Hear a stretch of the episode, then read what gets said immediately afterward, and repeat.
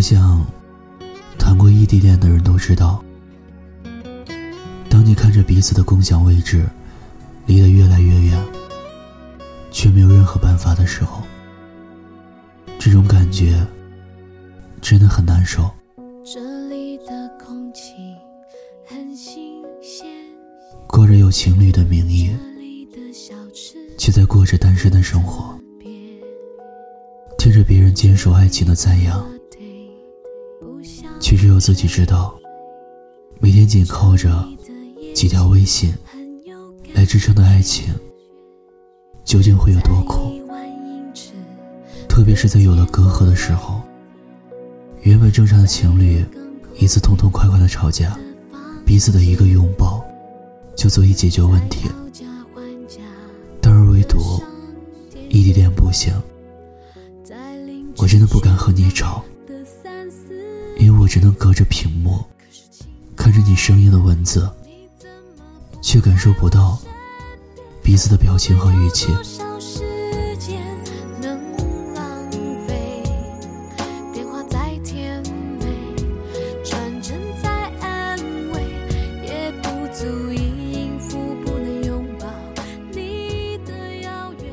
对于异地恋来说。时间和距离，就像一道横亘在之间的玻璃墙。我虽然可以看得到你，但我却抱不到。就像之前有位听友说的那样，我为了不让时差影响到我们之间的联系，我只能把闹钟提前了几个小时。每天睡眠不足的我，究竟是一种怎样的毅力，去撑着我，去爱你？而我最怕的，就是失去你的消息，因为除了手机，我再也没有办法找到你。虽然异地恋很苦，也无疑是一种。山南水北，天地相隔的委屈，但同时，依恋也是一种对于勇气、陪伴、决心的最好考验。因为时间和距离，就像一把隐形的标尺，它有权去证明你们是否足够的相爱。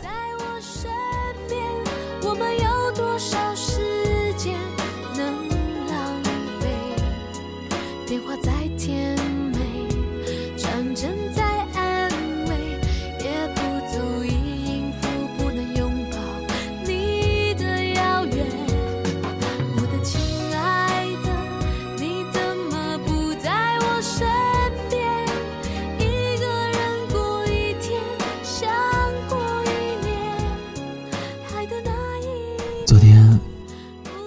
一听友跟我说：“你知道，打破异地恋之间的隔阂，最好的办法是什么吗？”我说：“是彼此之间的笑。”曾经有一次，我和女朋友吵架了，当时因为要准备考试，很焦躁。然后就歇斯底里的说了很多伤人的话，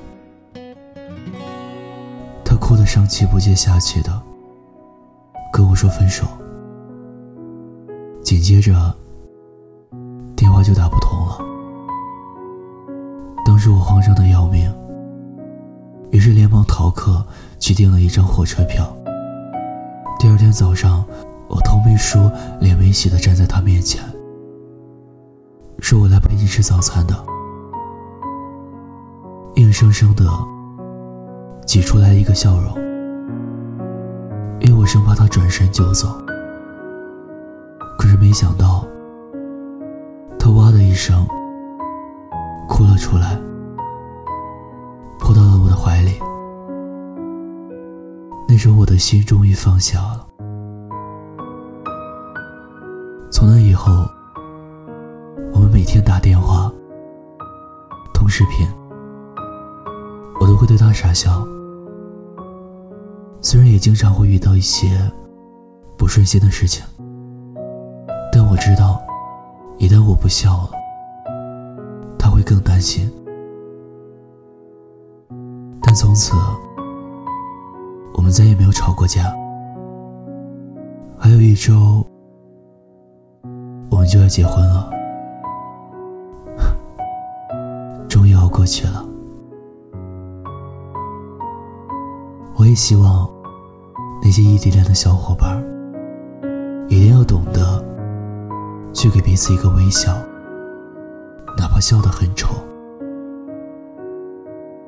是啊，我们时常会因为一些生活的琐事而影响到了情绪，也会因为时间和距离没办法让彼此感同身受。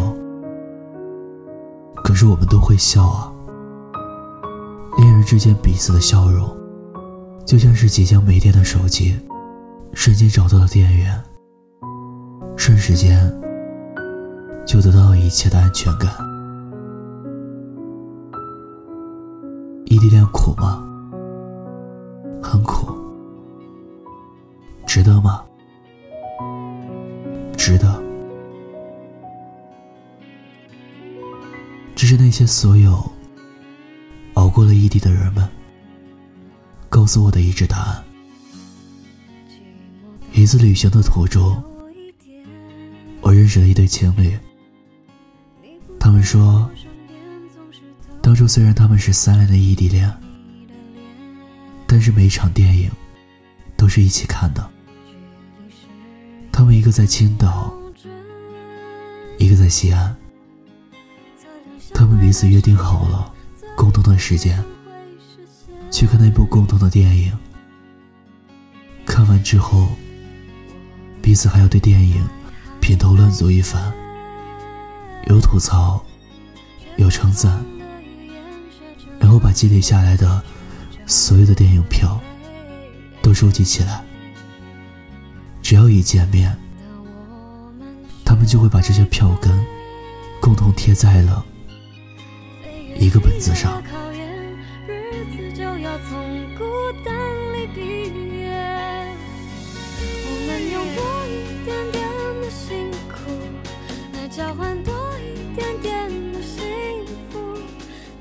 三年的时间，他们看了近百部的电影。三年的时间，他们攒下了几十张车票。三年的时间。他们选择了这次旅行结婚，一同去了雪山、沙漠和草地。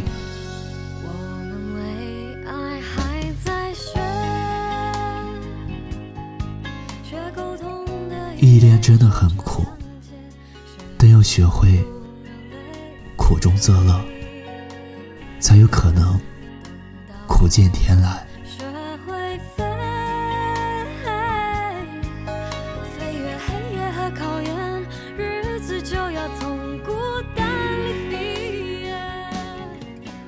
在微博上看到这样一篇关于异地恋的留言：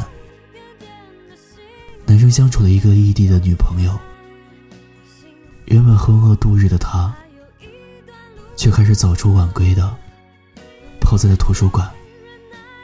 其实改变他的原因很简单，他想通过考研来结束彼此之间的异地恋，然后通过自己的努力。让对方减少现实的一切带来的压力。其实说白了，依恋就像是一场提前介入的战役准备，而这场战役更需要的是把对方的一切规划在自己的未来里。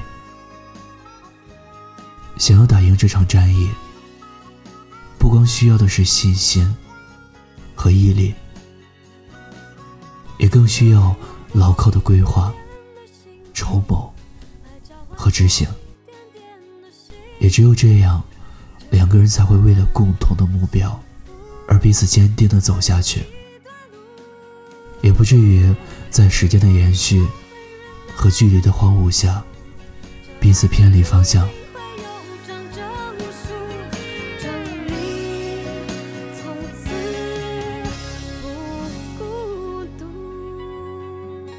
打败爱情的，从来就不是什么时间和距离，而是两个人心与心之间的距离。说异地恋败给了距离，只不过是为不爱了找了一个冠冕堂皇的借口。我想，真正爱上了一个人，法。永远都要比困难多，因为从我第一次见到你，我所走的每一步，都是为了更接近你。不想错过每一个，多希望我一直在你身旁。未来何从何去？你快乐，我也就没关系。对你，我最熟悉；你爱自由，我却更爱你。我能习惯远距离，爱总是身不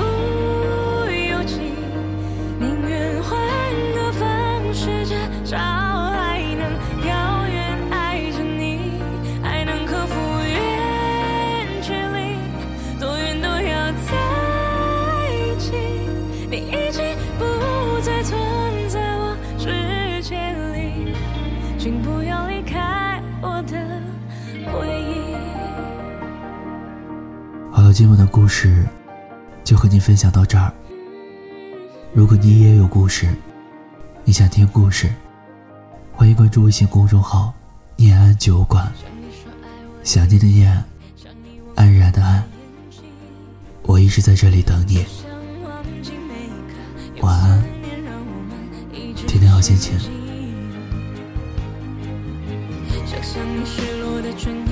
想象。